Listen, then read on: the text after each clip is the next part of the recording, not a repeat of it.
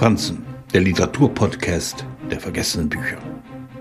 Der 2017 verstorbene Essayist, Maler, Schriftsteller, Fotograf und Drehbuchautor John Berger war ein Grenzgänger, dessen Werk nicht einheitlich in eine Schublade passt.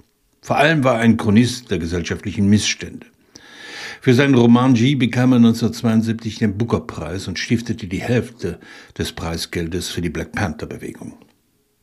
Eine Geschichte, wie in seinem Roman auf dem Weg zur Hochzeit vom Ende her zu erzählen, ist ein Wagnis.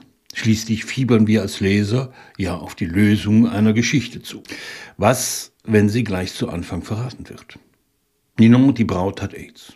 Ihre Hochzeit findet im italienischen Gorino statt. Ihr Vater kommt auf dem Motorrad aus Frankreich. Die Mutter reist aus Bratislava mit dem Bus an. Der nahe Tod überlagert all die Geschichten, von denen Berger in diesem Roman zu erzählen weiß. Auch die Hoffnung, die einem Tama zugrunde liegt, das der Vater einem Amulettverkäufer abgekauft hat und die Tochter schützen soll. Aus der Hochzeit wird ein wehmütiges, ausschweifendes Fest angesichts der weltumspannenden AIDS-Gefahr. Eine verstörende Geschichte mitunter, bei der Berger auf jegliche sprachliche Ausschmückung verzüchtet.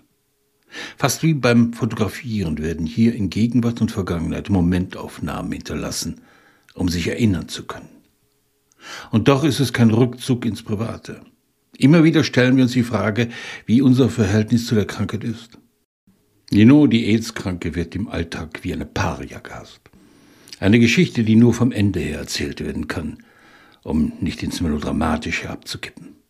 Nino sagt, ich bin 24 und ich werde sterben. Auf ihrer Hochzeit wird sie dagegen antanzen, mit der Kraft ihres Willens.